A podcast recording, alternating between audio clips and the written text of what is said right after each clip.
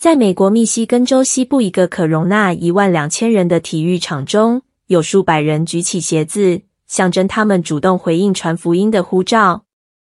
这一举动背后诉说的是：耶稣，我们准备好了。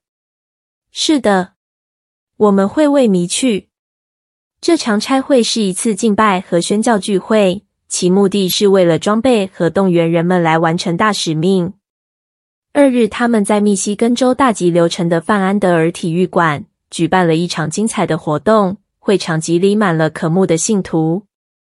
参加这次活动的敬拜乐团有伯特利音乐、Carrie and Cody Carnes、Circuit Rider Music 和 Lindy Kofer，他们带领与会者进行强有力的敬拜，鼓励信众完全为基督而活。演讲者包括陈恩范牧师、威尔·哈特、麦克·布朗博士。尼克·布伦特等人。最后，众人以一段呼召祷告结束了活动。布莱恩·巴塞罗那鼓励与会者手牵着手，并邀请所有愿意将生命献给耶稣或回应呼召的人来到台前。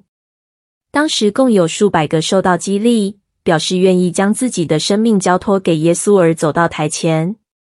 台上呼召的牧者希望将人们带到耶稣面前。并装备他们为主做见证。